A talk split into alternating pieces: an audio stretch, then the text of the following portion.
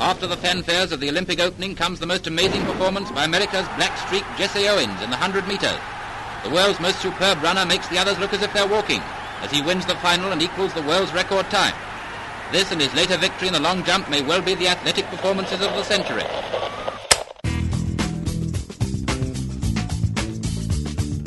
Alô, amigos e amigas, sejam bem-vindos ao Sportcast. Eu sou o Vinícius Schmidt. Eu sou o Gabriel Detonito. E aí, galera, quem tá falando aqui é Lucas Inácio. Aqui quem fala é Nicolas Quadro. Salve, salve, galera, aqui quem fala é Tomé Graneman. E hoje nós vamos falar sobre os grandes atletas negros da história do esporte. Mas primeiro, os nossos recadinhos. Recado.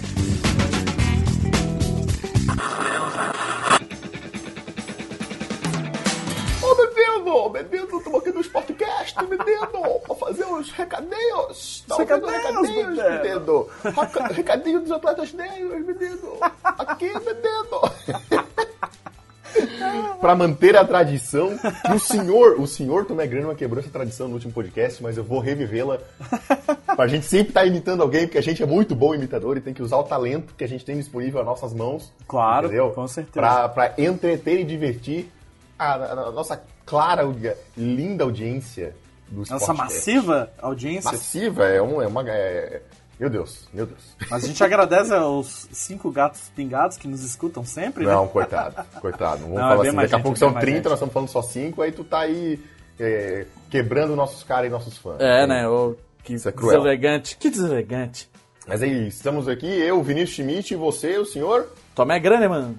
Isso aí para fazer os recadinhos para você do que tivemos aí nessa semana, o que vamos ter no futuro. Mas primeiro, meu querido Tomé Menino, eu quero saber as redes sociais. Como é que a galera entra em contato com a gente? Como é que a galera vê o que a gente tá produzindo? Muito bem, Vinícius Schmidt, caros ouvintes, infinita massa que nos escuta. Você pode entrar em contato conosco por vários meios sociais. A gente tá aí por todos os lados, só que não, a gente ainda não fez Instagram, não fez não tem Snapchat, mas estamos. Mas nós, nós estamos no Facebook, meu caro Vinícius. Nossa página, nossa fanpage oficial é facebook.com barra time de fora, tudo junto. Você só digita lá, nos encontra, dá aquela curtida, já que essa semana a gente alcançou uma marca histórica, né, meu caro Benedo?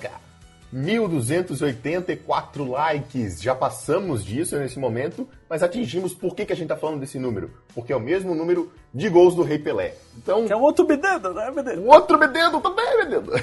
Mas é isso, 1.284 likes, a gente atingiu essa marca. E a nossa próxima marca que a gente espera é a marca de número de pontos do Oscar Schmidt, que é bem próxima, né, Tomé? Ah, tá quase ali, 49 mil, 50 mil, tamo, tamo perto, É, né? então, Faltam só... É, é só um É, pulo. É, Só faltam 50 vezes mais, mas tudo bem. Mas É. também nas nossas redes sociais, a gente também está no Twitter, o arroba Somos Time de Fora, é isso mesmo, arroba Somos Time de Fora. Então fazendo um trabalho legal ali, fazendo agora nessa época das finais da NBA, né, Vini? O- os lives aí, um, um minuto a minuto que dura entre 15 minutos e 5 minutos, né? Depende, do- depende de quem tá postando, a gente não tem regras, aqui a gente é muito democrático, muito, muito anárquico, o time de fora, então, mas tá rolando, então nos acompanhe lá, retweet, vários amigos famosos aí nesse Twitter nesses últimos tempos, né, Vini? é, uma galera que descobriu a gente aí, os famosos por aí. Se tá interessado, dá uma olhada lá. Muito bem. E também, né, claro, só acompanhar nossas matérias no nosso site timedefora.com. Caso você esteja nos escutando pelo feed, também muito obrigado. Mas se quiser dar aquele cliquezinho lá, dar mais um view pra gente, a gente agradece, não é, meu caro Vini? E essa semana, especialmente nesse dia que nós estamos gravando, nós vamos datar esse recado, mas hoje é um baita dia, não é, Vini? É, meu caro, estamos gravando isto num domingo de final da NBA, É. mas você está ouvindo isso na segunda-feira, onde o campeão já foi definido.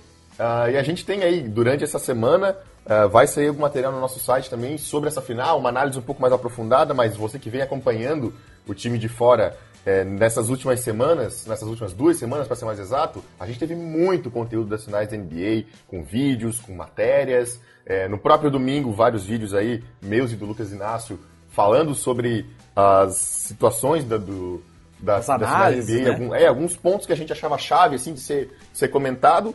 E agora, essa semana, a gente vai é, encerrar nossa participação das finais da NBA com uma matéria para você dentro do, do nosso site. E também, claro, é, um pouco de tristeza para nós aí, porque acabou a temporada do basquete. Pois é. Então, mais uma é. vez, a gente fica órfão. A gente já estava órfão da NFL, agora a gente está órfão da NBA também. E... Mas pelo menos a gente tem Olimpíada daqui a pouco. Exatamente. Não só Olimpíadas, Compensação tem outra coisa rolando, tem outros campeonatos rolando, especialmente para quem curte vôlei, não é, meu caro Vini?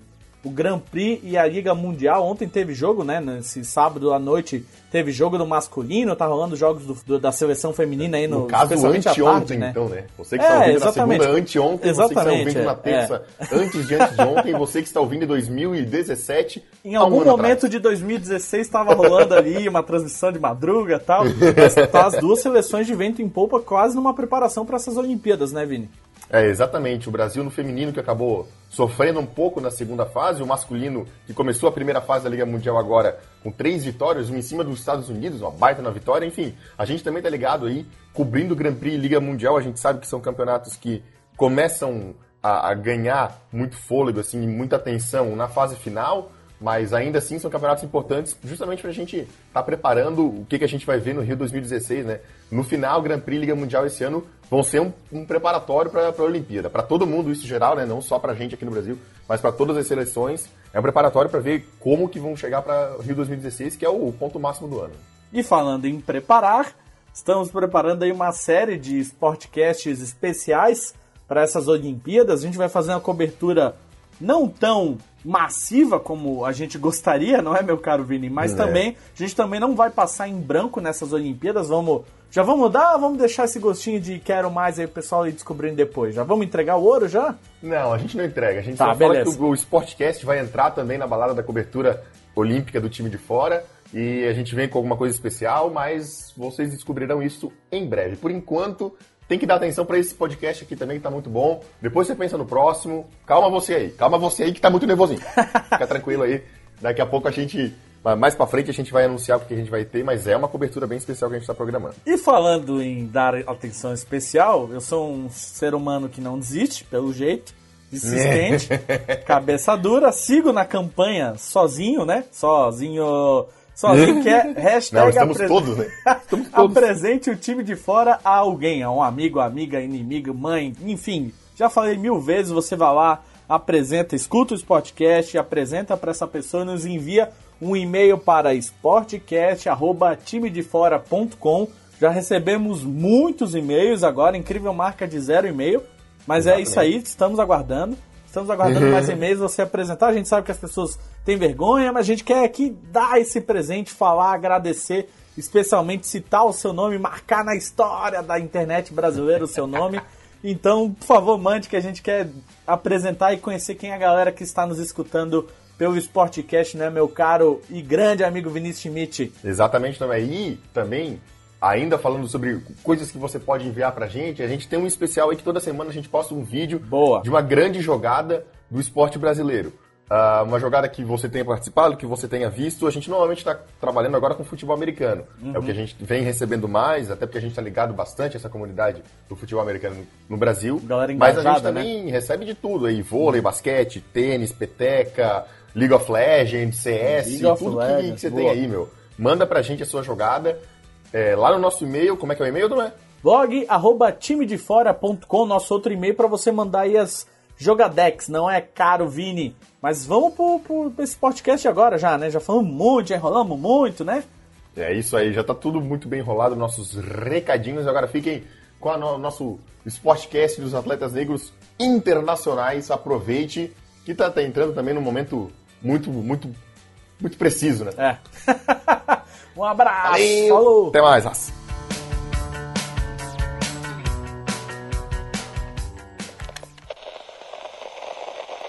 Yes, I'm black. I'm proud of it. I'm black and beautiful.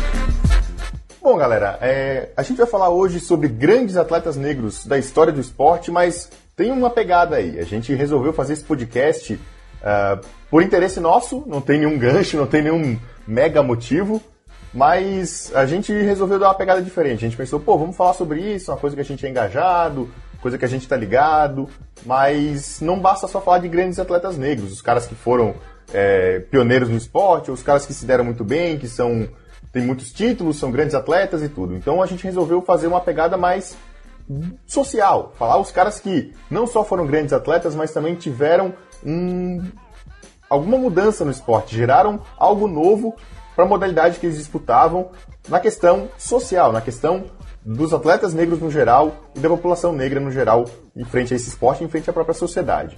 Então, pois é, o, o próprio até o próprio podcast último que a gente fez de cinema, né, acabou sendo um assunto recorrente, o atleta, é, o filmes filmes sobre o esporte 2, a gente falou bastante sobre o assunto.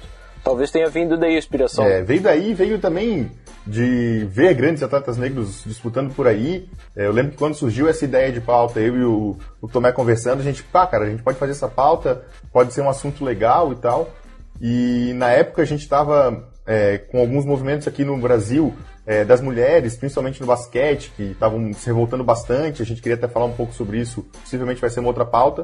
Mas essa veio mais a calhar na, pra gente, pro que a gente conhecia e tudo, a gente acabou se empolgando mais.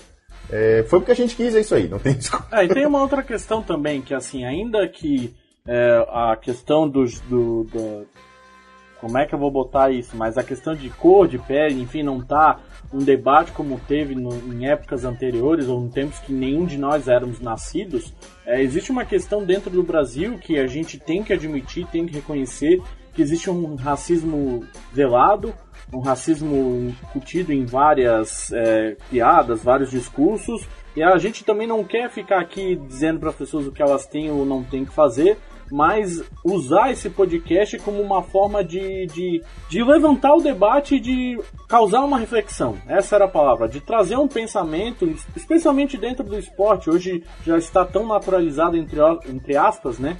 Que todos os grandes atletas são negros, mas é, Será que ainda não existe uma questão de, de, de, racismo em alguns lugares, especialmente alguns que nós vamos comentar? Então eu acho que vale a pena a gente trazer esse debate, trazer essa reflexão, inclusive para um tema muito mais tranquilo, né? uma área muito mais de boa como é o esporte, mas que merece também rever alguns conceitos e a gente vai tentar, né? Pelo menos a gente vai tentar conseguir é, tentar fazer essa, esse debate, vamos ver se dá tudo certo, né?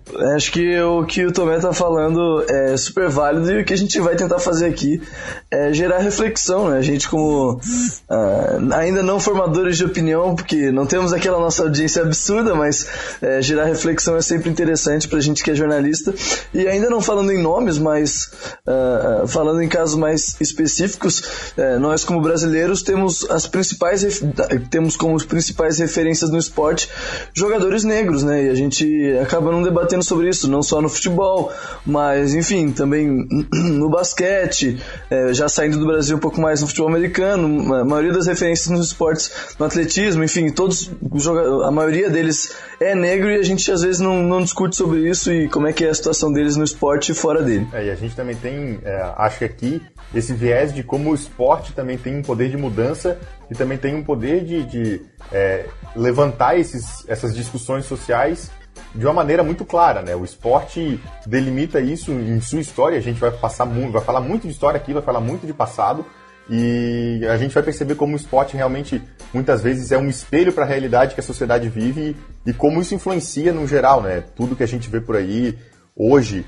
quanto ao esporte foi influenciado muito pelo passado e tudo que a gente vê quanto à discussão de etnia e raça dentro do esporte vem desses caras que a gente vai comentar aqui hoje que fizeram história e que se são nomes que você tá, vai conhecer pela primeira vez agora, que bom, porque você realmente tem que conhecer, são caras que mudaram, e aí eu digo não só é, a questão de etnia e raça dentro dos esportes, mas de esporte no geral, assim, porque é um tema também que cruza muito, né? Muito transversal com outros elementos da sociedade. E além de conhecer uma primeira vez, depois desse podcast, procure conhecer uma segunda, é, uma mais terceira, aprofundado e, e, buscando mesmo a história desse cara, porque aqui a gente não vai conseguir tratar com muita profundidade de, de, de, desses ícones que a gente vai citar, mas então, como o Vini foi. Daremos dicas. É, né? daremos dicas. O nosso post também dicas. aí tem algumas dicas para você, é, de alguns links e tal que você pode conhecer, mas enfim, só procurando esses nomes em qualquer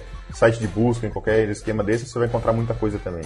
Porque são caras que realmente marcaram muito. Como o Vini foi redundante ali no conhecer pela primeira vez, depois do podcast, conheça por uma segunda que vai valer a pena já tirando o rosto de cara Olha, já. Vou, vou, te falar, vou te falar que eu me conheço novamente a cada dia, hein?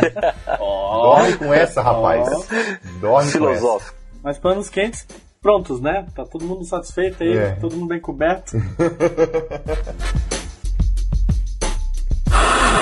Ohio State's phenomenal Jesse Owens again takes the spotlight as he sprints for the takeoff in the broad jump.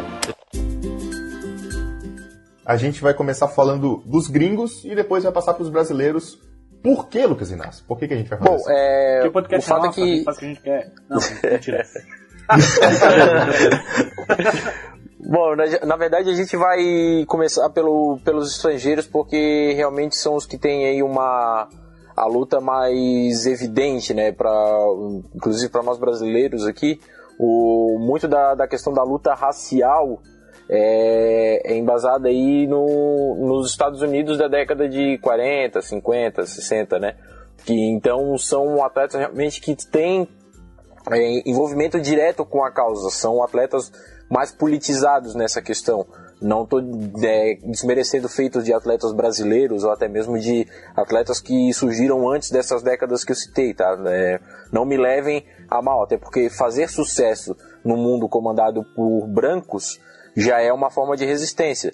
Só que a gente vai começar pelos estrangeiros justamente porque eles é, formam mais ícones é, dentro dessa causa do de- dessa causa negra mesmo. Então por isso que a gente vai começar pelos pelos estrangeiros e depois a gente vai trazer aqui para o Brasil fazendo uma reflexão menos global e um pouco mais é, pontual mesmo, né? Um pouco mais com a cara do Brasil, porque já, até a própria forma de racismo é diferente que do, nos Estados Unidos e aqui no Brasil. Então, a nossa forma de resistência aqui no Brasil é bem diferente do que a do- dos americanos. Então, como a dos americanos é mais tradicional, digamos assim, mais fácil de ser percebida, a gente vai começar pelos de fora e depois trazemos a discussão aqui para o Brasil. Bom, a, a gente vai dividir por modalidades para ficar um pouco mais simples para a gente poder falar e tal, de caras que estavam próximos do mesmo esporte, vai ter uma correlação. E também vamos voltando um pouco no tempo, chegando até o presente. Mas primeiro eu vou falar de dois casos aí que tem que ser falados, porque são os dois casos mais icônicos. O primeiro cara que eu vou trazer para vocês é o Jesse Owens. Ele é simplesmente o cara que combateu o nazismo. Com quatro medalhas olímpicas é, na Olimpíada de 36, é o cara que se recusou a complementar o Hitler. Cara, na Então, real, assim, pra falar. A gente vai citar Jesse Owens, a gente vai comentar sobre essa questão do, do atleta que enfrentou Hitler, que cuspiu na cara do Hitler, mostrou que não tinha essa questão de, de raça, de cor, de nada. E.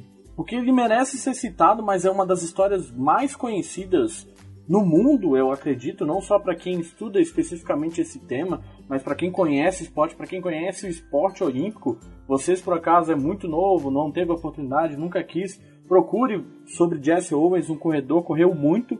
E para fazer um momento aí jabá próprio, eu escrevi lá no primeiro podcast sobre filmes, vai sair esse ano um filme sobre ele. Então se você tem muita preguiça, você é um cara muito, sabe, ah não, ah que saco, pô, vou procurar um livro de história. Então tá, meu filho, espera aí, vai sair um filme de Hollywood pra assistir, mas ele merece. Se você não tem pelo menos é, curiosidade de ler, entender, compreender a importância desse cara, busque aí nos YouTubes da vida, vá atrás que tem imagens é, do, do, do nojo que os nazistas tiveram, especialmente Hitler, é, quando ele ganhou, foi o primeiro colocado e, e foi medalhado em pleno Berlim, em pleno estádio olímpico, é um dos maiores da história, ele acaba sendo um pivô de uma luta que viria né, 10 anos depois, 15 anos depois, não só necessariamente contra os, os negros, mas contra todas as etnias que o governo nazista decidia que não merecia viver, não tinha importância nesse mundo. E Jesse Owens era um atleta espetacular, corria muito, eram outros tempos de esporte também, né? Vocês vão concordar comigo também que é, o, o, entre aspas, o amador fortíssimo daquela época não se compara ao profissional que é hoje, né? Esses atletas uhum. eram todos amadores, tinham um outro contexto. O esporte era muito mais romântico, muito mais é, glamourizado, no sentido que esses caras realmente faziam pelo amor. Não que hoje não tenha, mas enfim. Então, Jesse Owens é um nome simplesmente para ser citado, pra gente passar, porque a gente não quer também perder muito tempo com os caras tão conhecidos, né? A gente passou seis minutos, é, sete é. minutos fazendo panos quentes aí, não, você tem que conhecer, tem que conhecer, a gente já começa com o Jesse Owens, né? Então, é só, a gente não pode deixar de citar, não né? tem como fazer esse podcast sem falar dele também, né? Que aí é Exatamente. meio incoerente. Né? Mas também eu acho que é importante falar do Jesse Owens porque talvez ele tenha sido o primeiro caso que teve uma repercussão mundial. Porque Sim. o cara tava lá na Olimpíada em 1936, quando tava começando a nascer aquela semente do nazismo, da raça ariana acima da raça, da raça, digamos assim, né? A cor de pele, que a cor de pele era mais importante do que qualquer quando as pessoas queriam se diferenciar por cor de pele. Então, pelo fato de ele ter ido lá, ter conseguido não só uma, mas ele conseguiu, ele teve quatro medalhas de ouro e estava lá em cima do pódio. As pessoas estavam aplaudindo ele, estavam gritando o nome dele. Então, talvez seja por isso que a gente não a gente tem que falar dele, óbvio, mas talvez seja porque seja um caso externo, seja um caso mundial e seja talvez é um dos precursores dessa luta pelos direitos civis dos negros. Yes, I'm black. I'm proud of it. I'm black and beautiful. Posso trazer uma curiosidade que não tem muito a ver com o esporte, mas que vale para reflexão de todo mundo? Nesse período, nesse início do século XIX, era muito comum, muito comum não, mas era muito conhecida a questão dessa teoria das raças, que, entre aspas, ajudou os nazistas a estabelecerem essas regras e não regras do que eles achavam melhor ou não melhor. Então, essa questão de preconceito, muito, como muito bem a Gabi relatou, ter o Jesse Owens como esse personagem causou um furor também em outros lugares. Porque era muito comum ter essa questão que, ah, ó, tal raça é isso por causa daquilo, tem esse problema por causa disso, sabe? Separar o ser humano por determinados grupos de acordo com a sua cor de pele, enfim. E era uma coisa, inclusive, comum, vai ser polêmico, mas comum também no, no mundo acadêmico, sabe? Era uma teoria muito estudada, muito falada, o que é uma tristeza inacreditável, mas Era uma, uma, deturpação do, do, do darwinismo. Assim, É, né? exatamente. Bem, bem ridícula, mas é. É, e o, o curioso desse caso é porque ele estava lá, né? No caso, acabou sendo representante é, contra o, o nazismo, né? Como ele é conhecido, inclusive o segundo lugar, o vice-campeão na prova de 200 metros era alemão, um alemão chamado Luz Long, e mesmo sendo alemão, ele cumprimentou o Jesse Owens pelo, após a prova, e depois no pódio tem uma foto em que está o Jesse Owens comemorando batendo continência, enquanto o Luz Long faz o faz a reverência nazista, né, para ver como é como era curioso, tipo, no momento esse atleta alemão é, reverenciou e realmente aceitou não, mas reconheceu a superioridade do, do Jesse Owens e depois ele estava ali fazendo um símbolo que é extremamente segregacionista, né? E, e essa própria conquista do, do próprio é, Jesse Owens acabou também é, sendo aí um ato de resistência contra o preconceito dentro dos Estados Unidos, porque É isso que eu ia falar. o próprio o próprio Franklin Delano, o Franklin Roosevelt não mandou os parabéns para ele como ele estava fazendo com todos os atletas que estavam sendo campeões naquela Olimpíada de 1936 pelos Estados Unidos. Então, já deixa evidente uma questão é, racial dentro do próprio, dos próprios Estados Unidos, ou seja, ele não estava combatendo só o, o nazismo alemão, ele estava combatendo o próprio racismo dentro dos Estados Unidos, que era uma coisa é, totalmente forte. E acho até que isso dá para estender para o resto do mundo. Né?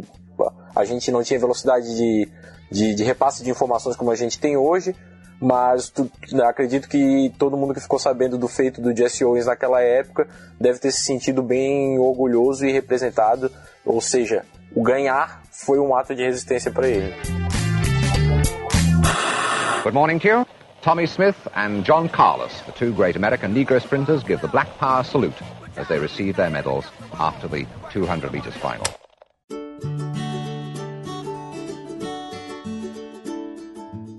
Bom, falando dos Estados Unidos aí e de mais um, um momento histórico nessa luta, a gente não tem como não falar é, das Olimpíadas de 68 e da saudação do poder negro, do Black Power, que foi é, um dos grandes momentos, eu acho que esse sim, talvez o momento mais histórico dentro de Jogos Olímpicos, é, de uma discussão política e de uma discussão de etnia e raça, que foi quando Tommy Smith e John Carlos fizer, levantaram os punhos é, ao hino nacional norte-americano. E é, até aqui, lendo sobre, a, eles até diziam que é, esse símbolo foi é, pelo uh, poder negro, pela discussão de raça e etnia, mas também pela discussão de direitos humanos, porque eles não levantavam a mão só por eles, mas por todos aqueles que sofriam e não somente pelos negros, mas por todas as minorias. É, desigualdade acho... social, né? Desigualdade social também é, foi, foi um dos termos. Sim, é o.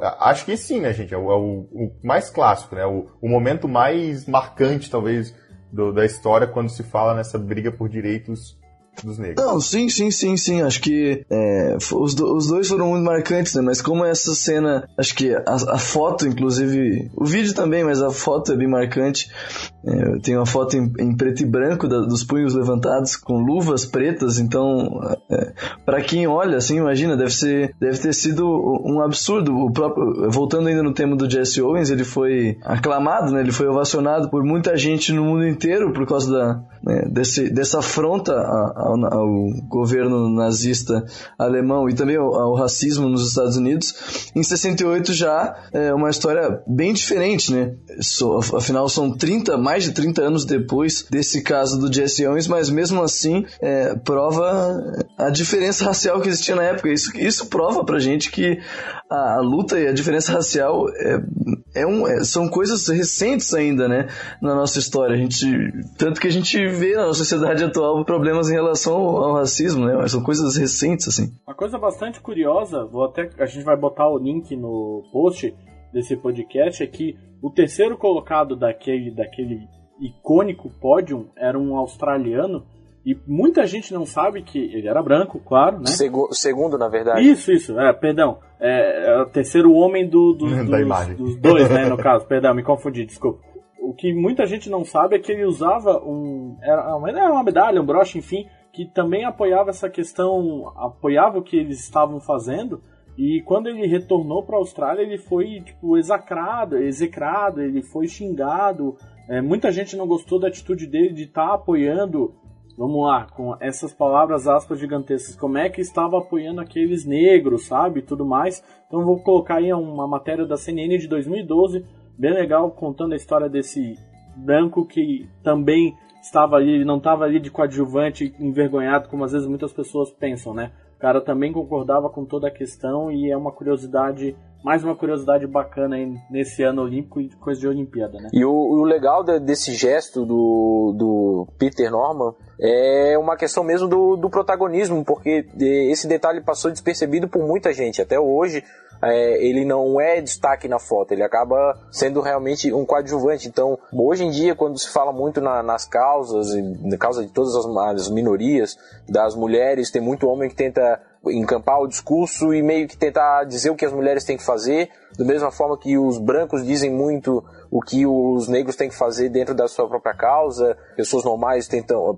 pessoas é, desculpa, não pessoas não portadoras de deficiência tentam ditar aos portadores de deficiência o que fazer, como viver, sabe? Como lidar com as suas próprias causas. E ele não, ele foi um gesto simplório, que ele estava usando um broche, foi um posicionamento político super forte e ao mesmo tempo ele também não roubou o protagonismo do, do, do, dos dois atletas negros que estavam ali fazendo esse gesto político. Então acho que é bastante importante, inclusive uma coisa também para todas as pessoas aí que, que são entusiastas de causas que não são as próprias, também pensarem um pouco, né, na, nessa questão do protagonismo mesmo. Tem uma, uma, parte interessante também nisso, que esse caso e em outros esportes também, vale a gente refletir sobre o que as, as confederações, e no caso o Comitê Olímpico Internacional, qual é, qual é o papel dessas confederações é, em relação a, a, atos como esses, né, porque o COI proíbe que, que, que, que faça, que faça-se uso desses de atos políticos, ou por exemplo,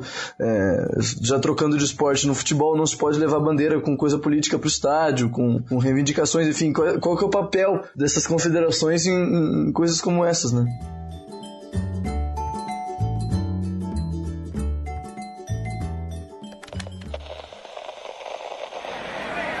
After Hodges bounces out, Jackie Robinson slams a triple to left center.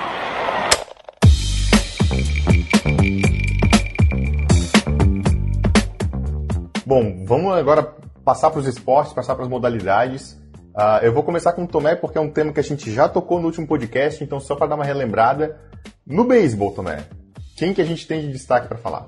Jack Robinson, único jogador ainda, por enquanto, na história da MLB, da Major League Baseball, que tem sua camisa aposentada por todos os times. Eu falei bastante sobre ele no nosso último Sportcast, o Sportcast sobre filmes de esportes, parte 2. Então, se você quiser saber um pouco mais sobre ele, ele foi o primeiro negro na, na liga, na, na, ou pelo menos ele era considerado o primeiro né, o primeiro jogador negro na liga de beisebol, mas nas nossas pesquisas, especialmente para esse episódio, acabei descobrindo um outro personagem chamado Moses Fleetwood Walker, que ele já, já, ele já existia, as pessoas já conheciam esse jogador, esse nome, porque ele jogou numa época, vamos lá, entre aspas, pré-Major League Baseball, em tempos antiquíssimos do, da, do beisebol norte-americano, só que as pessoas conheciam o nome dos jogadores, ninguém conhecia a foto, e esse cara estreou na Major League Baseball em 15 de abril de 1947, e aí foram descobrir, tem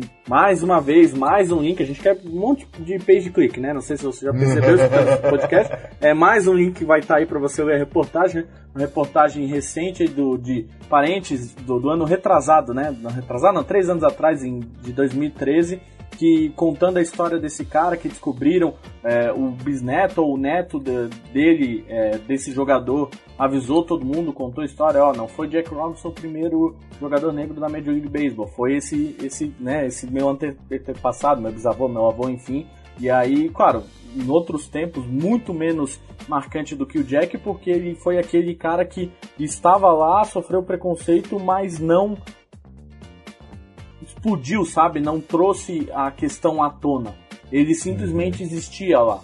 Mas ele foi o primeiro e é um reconhecimento que merece é, em tempos que talvez ainda era muito mais opressor do que foi na época de Jack Robinson. Mas escute o nosso último Sportcast, clique em todos os links aí para ler que você vai estar muito bem informado sobre esse ícone, esse grande jogador que foi Jack Robinson, quão marcante foi a carreira dele na Major League Baseball. O legal de falar do beisebol, eu acho é que é, o Jack Robinson é uma representação dos atletas negros, mas o beisebol tem uma representação também de minoria, minoria entre aspas, né? Que é a população maioria latina. latina. É, maioria é. latina dentro é. do, dos Estados Unidos também, né? Então, é um esporte que, é, vamos dizer assim, é, tem o duplo preconceito ali em cima, né? Então, o Jack Robinson é um cara que vem é, com um nome muito forte. Né? O histórico, a questão das, das ligas negras, né, que eles chamavam as Negro Leagues, muito antes de, de rolar essa questão, inclusive a, a, um pouco do filme do Jack Robinson, a história dele conta sobre isso, que era realmente um apartheid no beisebol, sabe? Com uhum. perdão, a utilizar um, uma, um tempo tão terrível na, na, na, África do Sul, mas era, um, era uma questão como essa, assim, tem a Liga, a Liga dos Negros e tem a Liga dos Brancos, e só depois ali, nos anos 50 pra frente, que reuniu de novo, sabe? E... Mas é isso, já falei de Jack Robinson demais. Foi boa essa tua lembrança da, da, da população latina no beisebol, né? O beisebol é um esporte super é, clássico nos Estados Unidos, é, é, histórico, ele é mais antigo, né? Do que o, o a NBA, do que a NBA não, do que o basquete, do que o futebol americano. E até hoje, principalmente, né? A gente vê essa, essa população, essa marca da, da população latina. Inclusive hoje tem os brasileiros na, na MLB. Isso é legal a gente falar também. I'm black, I'm proud of it. I'm black and beautiful.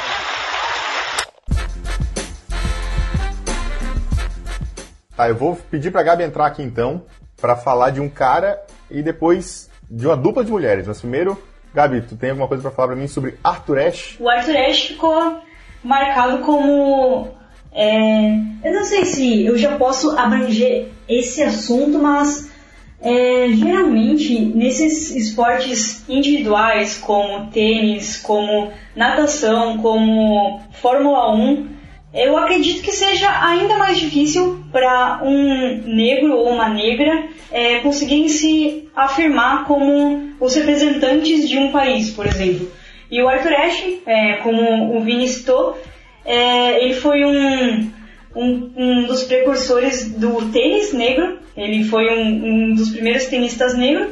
Hoje em dia ele é, inclusive, homenageia uma das quadras de Nova York do aberto dos Estados Unidos. E, bom, mais recentemente a gente tem outro caso de duas irmãs que conseguiram revolucionar o esporte na modalidade feminina, mas ele é o cara a se lembrar quando a gente pensa das, dos atletas ou das atletas negros na, no passado do tênis, por exemplo. É, quando a gente fala de Arthur Ashe, ele viveu é, num tempo onde o sul dos Estados Unidos é, tinha inúmeras leis contra negros, era toda aquela discussão dentro do, dos Estados Unidos entre sul e norte, com escravidão e etc e tal, que durou por muito tempo essa questão da, da discussão e da disputa é, pelo, dos negros por um espaço nos Estados Unidos, e o Arthur Ashe era do sul dos Estados Unidos, então sofreu isso diretamente, é um cara que é, a história dele é muito interessante nesse ponto, porque ele é um cara que não era para jogar tênis. Ele é um cara que não era para ser tenista, entende? Mas quando foi para o norte dos Estados Unidos junto com os pais, acabou conseguindo encontrar o esporte e virar um dos grandes nomes. Ele é, recebe o a quadra de, do US Open recebe o nome do Arthur Ashe não só por ele ser uma grande representação dos negros no esporte, mas também por ser um dos maiores atletas da história. É um dos grandes nomes do tênis. Joy at last. Serena Williams has gained her first title. E aí quando a gente fala das irmãs Williams, tem uma história que assim, é, eu vou falar com muito pesar, mas é porque eu tenho que falar dessa história. Mas em 2015, a revista Sports Illustrated elegeu é, Serena Williams a Sports Person of the Year, a, a grande pessoa do esporte no ano. E ela competia com uma égua, literalmente de corrida. E houve uma. É a Faroa, o nome dela. Ô, louco. E houve uma discussão imensa nas redes sociais das pessoas criticando a Sports Illustrated, dizendo que a pessoa do ano deveria ser uma égua e não a Serena Williams. Isso gerou uma discussão tremenda, tanto das pessoas que criticavam a revista, como as pessoas que diziam isso é um absurdo, porque a Serena Williams é uma das maiores atletas do tênis, quiçá a maior tenista da história do tênis, e ela é uma pessoa. e a Faroa era um cavalo. Então, é uma discussão que foi assim absurda, me dói falar dessa matéria porque quando eu vi na época isso eu fiquei indignado, mas foi algo que mostra é, claramente como existe muito do preconceito ainda, porque foram muitos discursos de racismo, é, de machismo contra a Serena e que é, levantou uma discussão muito forte assim nos Estados Unidos novamente sobre essa questão do racismo. Então é um nome que acho muito legal, é um nome atual e um nome que tem muito impacto porque a gente realmente quer falar aqui, que é essa história do racismo velado, né? que a gente não vê, mas que ele existe a todo momento e de vez em quando ele floresce, assim. Não, e a no caso da Serena, é, a Vênus também, né? A Vênus já teve o, o, seu auge no tênis, mas o momento, da, o momento é totalmente da Serena, né? E a gente vê que é, de uns três anos para cá, a, a, superioridade técnica da Serena é uma coisa absurda, absurda. Só que parece que ela, as revistas não querem que a Serena seja capa, é, é, saca? Que ela seja referência no esporte. Às vezes, é, até hoje a gente, vê isso, porque ela não é a Sharapova, que é o padrão de beleza nossa, é, mundial é, de mulher, né? E a Serena é, é totalmente o oposto disso, mas a, a, dominância técnica dela, com a potência de saque, com os, os winners que ela dá, é, são absurdos, assim. A Serena é muito dominante e merece é, tudo que ela tá ganhando, né? Falar nisso, eu acho até legal a gente pegar o... Lucão, vou... Percuss... Oi? Não, eu só, queria, eu só queria fazer uma correção. Eu disse que era uma égua, é um cavalo, tá? É discussão. E a discussão que deveria ser a capa da Sports Illustrated é porque foi votado online com 47% dos votos. É, o American Pharoah ganhou para ser a capa. Por isso que existe a discussão com a Serena. Como assim não era, não era uma égua, era um cavalo? Tipo, era um macho, não era uma fêmea? É, era um macho, não uma fêmea. Caraca. Ah, tá. Então eram os, atleta, os melhores atletas, os atletas do ano nos Estados Unidos. É, era, era melhor atleta, tipo, é o atleta do ano. Né? Por isso que é sports person, não sports woman. Ah, tá. Que de qualquer forma também não deixa de ser ofensivo, né? Não. É, só para pegar o gancho só. Essa questão dos padrões, assim, acho que é um negócio que tem que ser combatido bastante, principalmente no, na, na, questão feminina, e daí né, a Gabi acho que pode falar melhor sobre isso depois, mas é porque o, o tênis a gente vê que, que, por exemplo, o fato, além dela ser negra, a Serena tem um tipo de beleza que é realmente diferente, que ela é uma pessoa é, de, de, voluptuosa mesmo. Ela tem, ela é, tem músculos mais salientes, ela tem e a própria característica da, da, da, pessoa negra de alto rendimento é realmente de desenvolver o, mais os músculos, e, e, aí depende de gênero. E no caso, ela tem uma beleza totalmente é, diferente mesmo, como o Nicolas falou, mas o que não quer dizer que ela seja menos bonita ou é por causa disso. Aí a exploração da beleza da mulher como um produto acaba sendo um, um outro assunto também para ser abordado, e daí acho que a Gabi pode tocar melhor nesse assunto, mas o fato dela não estar tá dentro do, dos padrões, como o Nicolas citou, é um negócio que daí vão comparar com. vão acabar é. comparando com uma, com uma égua, sabe? É um negócio que. O negro até pouco tempo era visto como um animal mesmo, né? É, remete a isso, né? O que é muito triste. E daí, e daí remete a isso, a comparação como se fosse um animal, assim, algo realmente revoltante e totalmente não sensível por parte da revista, por mais que tenha sido sem querer, digamos assim. É uma falta de sensibilidade tremenda. Eu não sei em que mundo que esses caras vivem. É um desrespeito com uma atleta que tá para ser, se não, é, se ela já não for a maior tenista da história em questão de título mesmo, em que título de, em questão de Grand Slam, ela tá a dois ou três, se eu não me engano, de passar a Steph Graf com seus 33, 34 anos. Como o Nicolas já citou também, da Sharapova, apesar disso, a Sharapova é quem tem mais patrocínio, é aquela tenista que é a capa de, de revista, modelo. Bom, enfim, antes de todos esse, esses casos do doping, né? Exatamente. Não sei quem comentou isso antes, mas é uma questão de protagonismo. Porque além de você ser uma pessoa negra no esporte, você já, já teve toda essa questão de racismo e continua existindo, mas antes era uma questão muito mais, muito mais velada e um racismo muito mais. É, não sei se essa é a palavra certa, mas era. Eu ia falar forte, mas não sei se é isso, mas era um racismo que as pessoas condenam muito mais hoje. E além de você ser uma atleta negra, você é uma atleta mulher. Você é, no tênis não tem isso, apesar de ter tido essas declarações recentes, inclusive do número um do mundo, Novak Djokovic, a respeito de que os homens deveriam ganhar mais que as mulheres. Você ainda em outros esportes, você é uma mulher negra, você recebe menos do que os homens, você tem menos reconhecimento. Bom, é de. É, eu acho que é um consenso geral de todos que estão aqui conversando, debatendo sobre isso, que o esporte feminino tem menos reconhecimento que o, que o masculino. Então, e, e os atletas negros sofriam, de certa forma também tinham menos reconhecimento do que os atletas brancos. E então você está em dois lados de minoria, digamos assim, demonstra que ela é uma pessoa muito forte. É, demonstra que ela tem um papel muito importante, porque talvez seja é o maior reconhecimento individualmente falando de uma atleta negra em qualquer esporte do mundo. Então, é, as irmãs Williams, e principalmente a Serena, que hoje em dia está no auge, que ela é favorita em qualquer torneio, em qualquer piso de tênis, em qualquer lugar do mundo, também é uma, um momento legal da gente estar tá fazendo esse podcast falando sobre isso, é, falando sobre reconhecimento das mulheres como negras como atletas é, num geral, assim. É, já que a gente falou das irmãs Williams, acho interessante a gente falar também da, da percussora, né, que é, foi Althea Gibson. Na década de 50, ela foi a primeira a, atleta norte-americana negra a disputar competições de tênis. E, e isso também, é, além do, desse ineditismo, ela foi uma atleta de alto nível na sua época, tanto que em 1956 ela venceu o Wimbledon e venceu também o Aberto dos Estados Unidos. Então imagina nessa época ela vencer uma negra, né, que já estava rompendo todos os padrões da época, vencer o torneio mais tradicional do, do, do, circuito de tênis, que é o Wimbledon. Então, é, é algo aí a, bem, bem marcante, já que a gente citou a Serena e a Venus Williams, acho que fica também o registro de, de, de, de falar da, da Althea Gibson, que foi a, realmente a percussora dentro do tênis. Baita nome, Althea.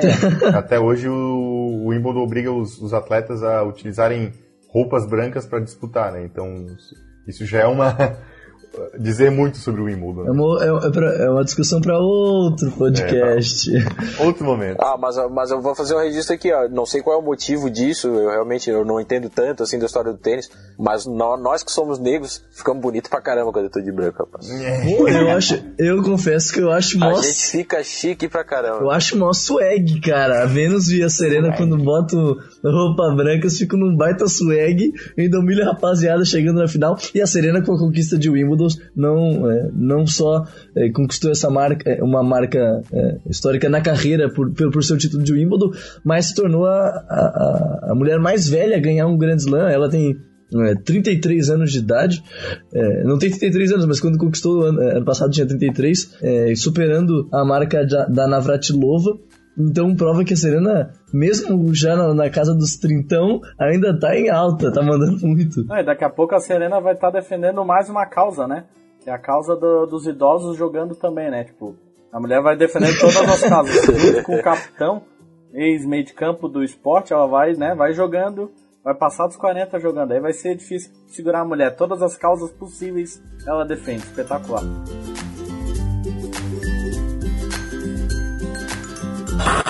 Where the crowd stands for Kareem to get the ball. Everybody's waving their arms. It's in to Kareem. Kareem swing left, right hand, 12 footer, good! Lucas Inácio, Digue, você está aí? estou aí. Me diz uma coisa, quem é Carinha Abdul Jabbar? Kareem Abdul-Jabbar, simplesmente o maior pontuador da história da NBA. É, Ka- Kareem é um cara bem legal. cara, o, Kareem ele foi um cara que aproveitou muito o momento histórico e político que os Estados Unidos estavam vivendo. É, ele foi um cara que super inteligente, ele deu sorte também de ter nascido em uma família em que ele era filho único algo super raro para fa famílias do, da década de 40, do, quando ele é nascido. Famílias negras ainda que eram mais pobres, o, ele acabou dando sorte de ter todos os recursos da família meio que voltados para a criação dele, né? Então ele, ele a, talvez por isso dentro do, da, de, dessa ocasião ele tenha sido uma pessoa que cresceu com um conhecimento político bem interessante e interessado mesmo nessa questão do porquê que ele, quando era criança, era diferente de todos os outros colegas dele, já que ele morava num, num bairro já de classe média e convivia muito com as pessoas brancas, né? Ele é do, de Nova York, então ele saía do bairro dele para frequentar as quadras no Harlem,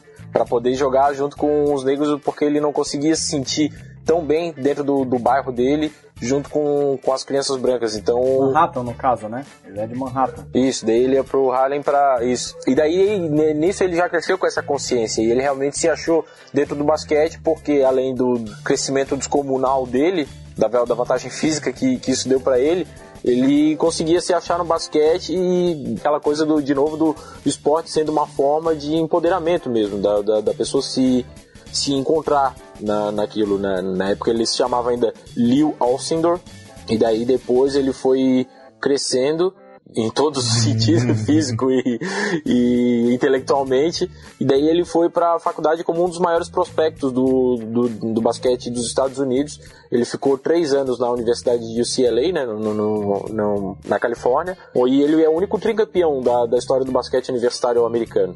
Então, cara, ele foi, assim, um, já era um grande prospecto. E dentro da faculdade, como ele ficou três anos, ele pôde estudar bastante também sobre a, a questão das causas negras, da causa negra e tudo mais. E até puxando aí um gancho para um fato bem interessante, em 1967, quando o, o Muhammad Ali foi preso, né, foi condenado à prisão porque ele se recusou a ir para a guerra do Vietnã, e o, vários atletas negros foram até Cleveland para prestar homenagem, para prestar solidariedade ao Muhammad Ali. Então, o Kareem Abdul-Jabbar, sendo apenas um atleta universitário, estava lá nesse grupo que tinha Bill Russell, o próprio Ali, tinha os esportistas negros também da NFL e gente de muito impacto né, nessa comitiva e ele só com 19 anos lá no meio de, dessa galera. Então imagina o tamanho do, do impacto que ele tinha, mesmo sendo jogador universitário. Aí nessa mesma época ele também trocou o nome dele, aderiu ao, ao islamismo e, e daí ele trocou o nome dele para Karim Abdul-Jabbar e a partir daí ele teve realmente um grande envolvimento com a, com a causa negra que foi que dava força para ele também pelo que ele fazia em quadra. Ele foi para Milwaukee, uma cidade que apesar de ser do norte, do norte americano ser mais tolerante com, com os negros, era uma a falta de negros na cidade também incomodava, então ele enfrentou bastante coisa, mas ele levou um título para Milwaukee, né, para os Bucks da NBA. Depois ele foi para Los Angeles, onde ele se sentia melhor, tudo mais. Então é um cara que tem uma trajetória é, enorme assim do, dentro da NBA e também com essa causa do, dos negros, né? Inclusive tem um, um documentário que tá rolando na HBO, estreou em maio, que é Karim, a minoria de um. É o nome do documentário, acho que vale bastante a pena a galera ficar ligada. A trajetória dele é gigante, né? Ele jogou 25, 40 anos na NBA, a trajetória dele tem que ser gigante. Né? Outro cara que a gente fala, do, quando a gente fala de basquete de NBA, é, marca muito, é o Magic Johnson também, né? É um cara que ele teve toda a discussão é, negra em, vo em, volta dele, mas também do HIV e da, uh, o anúncio dele é um, é um documentário por si só e é um cara também muito marcante nessa. Quando a gente fala de basquete de NBA. Totalmente. Cara, a história do Magic é sensacional. A história do Magic é muito boa. Eu já assisti tipo uns três documentários é, é, dessa história porque eu não me canso. É, e era uma época assim, é, tal, talvez é a época de ouro ali do basquete dos, da NBA, né? A época que precedeu o, o Chicago Bulls é, multivitorioso do Michael Jordan, mas esse embate do, do Magic Johnson com o Larry Bird, do Lakers do, do Magic Johnson com o Celtics do Larry Bird, do negro do, do Lakers contra o branco do Boston Celtics também foi uma coisa muito marcante, assim. É, os dois, cara, top 5 da NBA tranquilamente, assim. Talvez o Lucão discorde, mas enfim, vamos ver depois. Isso é também outra, outra discussão. Mas é, é, foi muito marcante, né? E essa, é, essa relação dele com o HIV positivo e, essa, e esse anúncio dele de aposentadoria da NBA é, foi um baque para muita gente, né? Porque o anúncio foi transmitido é, no mundo todo e, e, acabou que ele foi que a, a, a, carreira dele de fato acabou, né? Ele chegou a voltar para jogar aquele icônico jogo é, All-Star lá, que ele foi o, MV, é, o MVP. All-Star Game. Depois, é. se não me engano, ele voltou no, no meio dos anos 90 para jogar uma meia temporada pelos Rockets. Não sei se o Lucão me corrige se eu tô certo, mas jogou alguns joguinhos até ele falar assim: não, realmente tá na hora de aposentar. Mas o fato é que. A, a, a, luta que ele travou contra a AIDS também foi uma das coisas mais importantes, né? É, só, só porque eu fui citado aí, deputado, eu quero direito de resposta. Vai lá. Não, 10 é... segundos. Tá, primeiro, primeira fogueira aí que me botaram, o Larry Bird, eu acho que ele não fica entre os 5 da, da história, mas acho que entre os 10 ele tá. Tá bom. E, e, vale lembrar que o, essa década de 80 foi a época do Showtime, então a gente falou do Kareem, o Magic Johnson era super parceiraço do, do, do Kareem e os dois ganharam cinco títulos juntos pelo Los Angeles Lakers na, na década de 80. E o curioso é que o, o Magic Johnson ele passou por tudo isso e o cara não larga aquele sorrisão, né, velho? Tu, tu vê ele sorrindo, dá vontade de rir junto, porque parece que não tem tempo ruim para ele, assim. O cara que passou por tudo e, e sempre é, simpático, sempre alegre, cara. É, é, aquele cara assim que eu vejo na, na TV assim, tipo, pô, cara, tenho vontade de conhecer esse negão, cara. o médico parece ser muito massa. O médico é, parece ser um cara muito, muito astral. E no assim. aspecto técnico também, ele, na minha opinião, deu uma revolucionada grande, né? Como o, o, o jogador que, que, que, entrou na história da, da NBA na marca de, de triplo, triplo duplos, né? Assistências, rebotes e, e pontos. É um cara que naquela seleção mágica dos Estados Unidos que conquistou ouro nas Olimpíadas é, foi presente, né? Foi parte dela. E só pra, eh, na questão da edição ali, ele não jogou pelos Rockets, não. Ele, ele voltou pros Lakers mesmo. Ele tentou voltar em 96 e não deu. Ele voltou pros Lakers mesmo e não deu liga. Muito obrigado pela correção. Pô, vale a pena a gente citar, não, não valia dizer que o carinha era tão influente que ele participou até de filme, lutou contra Bruce Lee, pilotou o avião que não ia cair, mas tudo mais. Tá Participou de série também. O cara né? participa pois de é. tudo, né? Meu caro host Vinícius Schmidt, só pra gente não deixar passar, gostaria de só de lembrar do Harlem Globetrotters, que nasceu em tempos que negros não eram aceitos, que, é, entre aspas, não podia, a NBA era muito careta, não podia fazer, é, não podia ter esse showtime, como eu tava brincando agora com, com o Lucão, então o Harlem Globetrotters foi é, sempre uma alternativa para grandes jogadores, jogadores muito habilidosos, é, negros. Sempre foi isso, sempre foi marcante. Inclusive, o próprio Will Chamberlain jogou no Harlem Globetrotters, então é, não dá para falar de basquete, não dá para falar da importância dos negros nessa modalidade sem lembrar desses caras que hoje são um show e tudo mais, sempre foram, né?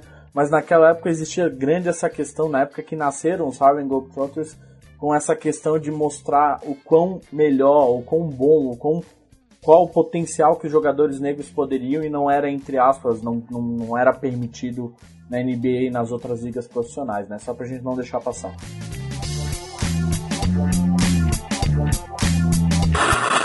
Yes, I'm black. I'm proud of it. I'm black and beautiful.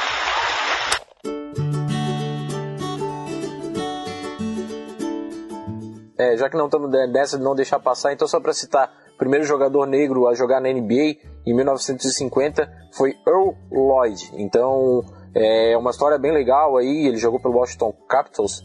Acho que não vale é, fica aí o nome, o registro, para que vo vocês procurem mesmo para. Tudo tem link, não vou botar link. Dê page pra gente. É isso aí. Pô, como a gente tá no, no, tempo curto aqui, eu vou mencionar uns nomes antes de a gente entrar no, no, no, cara que a gente vai falar aí, que eu acho que ele é um dos mais importantes também, Lucão. É George Weah, acho que eu tô pronunciando certo. É o primeiro africano a ganhar a bola de ouro no futebol. É um nome interessante de procurar também, um cara que eu não conhecia, passei a conhecer pela nossa pesquisa e fiquei muito feliz de conhecer, que tem uma história muito legal. A gente possivelmente falaria mais dele, mas o tempo é curto. É, Tiger Woods é um cara que vale muito, apesar de todas as polêmicas da vida pessoal dele, ainda é um cara que está no esporte é, absurdamente branco e é considerado um dos maiores da história. Então, é um cara que vale a pena falar também pelo impacto dentro do esporte que ele teve, talvez não tanto com a questão racial, mas muito pelo talento que ele tem e como ele mexeu com, o esporte. Sim, cara, o golfe é um esporte branco, é, é, a definição do esporte branco. A gente vê o Wimbledon, a gente falou do Wimbledon, o jogador jogar uma vez por ano é, totalmente branco, o golfe isso acontece todo dia, todos os 305, não jogo obviamente todos os 365, mas todos os jogos de golfe os caras estão de branco, com aquele, com aquela sinônimo de perfeição, gramadinho, tudo bonitinho, os bonezinhos, até o sapato dos caras é branco, e branco não fica bonito de sapato branco na minha opinião. mas, é, aí o Tiger Woods chegou, o Tiger Woods chegou pra quebrar isso. Baixou o jogador, vai ficar bom mesmo de, de sapato branco. mas eu não sei se o Lucão concorda comigo sobre o estilo de sapato branco ter golfista branco, mas aí o Tiger Woods chegou pra mudar isso e é, realmente o Vini falou, tem que ser mencionado as polêmicas dele é, é extra gramado, né? É, extra campo, as, mas o que ele conquistou, o que ele conquistou no esporte também é uma coisa absurda. Saímos de Jesse Owens para sapato branco, é isso mesmo?